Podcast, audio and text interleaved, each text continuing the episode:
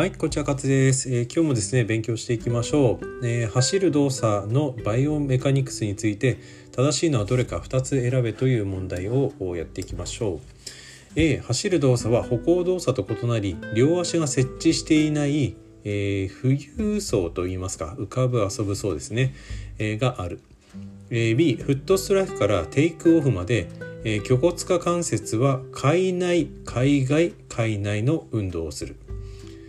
えー、C ハムストリングスは、えー、主にリカバリー期の初期に活動する、えー、D 走る動作の速度を規定する要因にはピッチとストライドがある、えー、E 走る動作において股関節は進展約15度屈曲約75度の可動域が必要とされている。いうわけですね。正しいのは2つで、えー、とまずですね A ですね。これ走る動作は歩行動作と異なって、えー、両足が設置していない浮かんでいる時期があります。それから D ですね。走る動作の測定を走る動作の速度を、え規定する要因にはピッチとストライドがあります。でですね、えーと、フットストライクからテイクオフまで虚骨下関節っていうのはですねこれ海外から入りまして海内になって海外になるというようなことになっております。で、えー、っとそれからハムストリングですねこれねリカバリー期の初期っていうよりはフォワードススイングですね。フォワードスイングからフットディセントまでのあたり、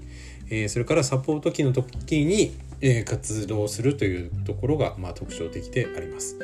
えー、それからあと走る動作において股関節ですね。これは屈曲が55度進展が5度と言われております、えー、外転が5度内転が15度。膝は130度ぐらい、えー、進展はマイナス40度。えー、それから側関節も動きます。ランニングでは、うん、そうですね、え稼働しますということで、えー、次の問題いきましょう、えー、次ですね、え関節可動域について誤っているのはどれかという問題です。制限因子には、えー、筋や関節包以外に皮膚や骨も含まれる。えー、B 制限因子は関節運動させた際の最終感覚を調べることが有効である、C 関節可動域拡大のためのエクササイズに先立って関節不安定性の検査は重要である。D 関節可動域制限は該当関節のみに問題があるとは限らない。E 軟骨に起因して関節可動域制限は生じない。これ簡単ですね、えー、答え E ですね。そんなわけないですね、えー軟骨に起因して、えー、関節可動域制限は生じないわけではございません。ちなみになんですけど関節可動域の制限因子ですね。まあ、関節の構造それから軟部組織、えー、筋えー、筋ですねそれから痛みだとかあと皮膚、えー、皮下組織、えー、そして神経学的なところまあ大体これぐらいというふうに言われております。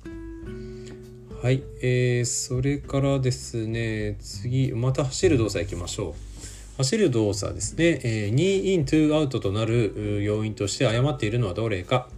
えー、股関節外転筋の筋力低下は2イン2アウトの要因になる、えー、B、えー、内側広筋の筋力低下は2イン2アウトの原因と要因となる。C、えー、内側ハムストリングの優位な活動。内側ハムストリングですか、うん。D、えー、側関節の背屈の制限。E 膝の内側の不安定性。さあこれらがですねどのようなことを影響を与えるかを考えていけば分かるんですがこれね答えね2と後の要因として誤っているのはですね C ですね。これ外側ハムストリングですね、えー、外側ハムストリングが優位に活動してしまうと肩へは外旋してしまうので2イントゥアウトとなるということになりますね。これ考えれば分かると思います。はい、えー、BMI について誤っているのはどれか。A 体重を身長の2乗で除して、えー、算出する、えー、B25.0 以上であると肥満と判断される、C 競技者の体格判定には不向きである、D 肥満学会日本肥満学会によって基準が定められている、男性と女性の判定基準が異なる。これがいいですね、で、答えですがえー、BMI はですね、えー、これね誤ってるのいいですね。男性と女性の判定基準が異なるっていうのが間違いですね。はい。いうことになると思いますね、えー、ちなみに18.5から25.0が、えー、正常でありますので、えー、25.0までが、まあ、正常ということになります。はい。えー、次行きましょう。評価における、えー、スポーツ動作の観察分析の目的と意義について誤っているのはどれか、えー、スポーツ外傷障害の発生予防にも有効である、え、B 競技種目に関する知識は特に必要とされない、え、C 外傷障害発生時のメカニズムを解釈するために有効である、え、D スポーツ動作の観察分析は個別の対応が重要である。E コンディショニングにも有効有用であるというわけで、えー、スポーツ動作の、えー、観察分析の目的と意義について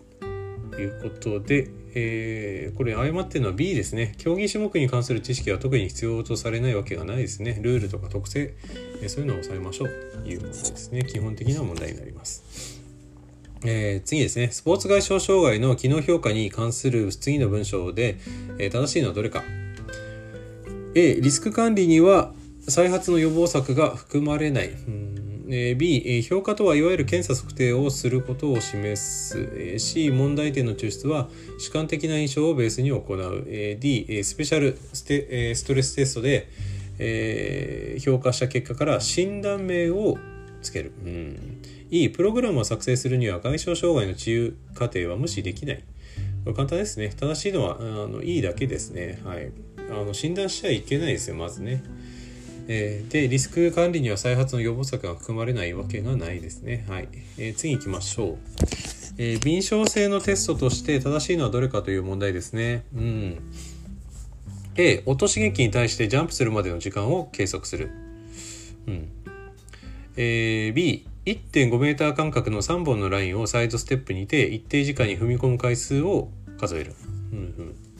うん、C 10メートルの距離を3往復半ダッシュしそのタイムを計測する、えー、D10 秒間にその場での小刻みな足の踏み替え回数を数える、えー、E50 メートルの全力ダッシュのタイムを計測する。はい。敏捷性のテストとしてはですね多分これ A ですね。音刺激に対してジャンプするまでの時間ですね。うんそうですね。まあ全身反応時間と言っていいでしょうか。そこら辺が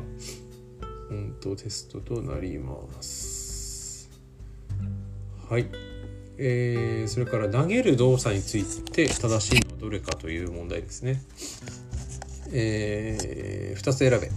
正しいの2つ。A 肩関節は外転角度が小さいほど外旋可動域は大きくなる。B 肩関節が外旋外旋ですね。外旋運動に伴って肘関節には内反ストレスが生じる。C ステップ足の股関節の内転制限は投球障害の原因になりうる。う、うん、D 肘関節伸展運動は重要な加速運動である。えー E 肘関節の外反ストレスによって肘内側には圧迫ストレスが加わるおおはい、えー、これですね正しいのはですね C と D ですねステップ足の股関節の内転制限が投球障害の要因になり得ますね。それから D 肘関節の伸展運動は重要な重要な加速運動です。で他なんですけど肩関節は外転角度が小さいほど外旋可動域は大きくなる。これはちょっと間違いで。えーと、外転うん外旋可動域はねこれ小さくなりますね、うん、外転角度がもうちょっと大きくならないといけません。それから、え肩の外旋運動に伴って肘関節にはこれね外反ストレスですね。外反ストレスが生じると。いうことになります。外側に反る力ですね。で肘関節の外反ストレスによって肘の内側にはですねこれ圧迫じゃなくてですね身長ストレスですね。肘の外側には圧迫ストレスが加わります。というわけで、えー、今日はですねここまでにしたいと思います。ではまた。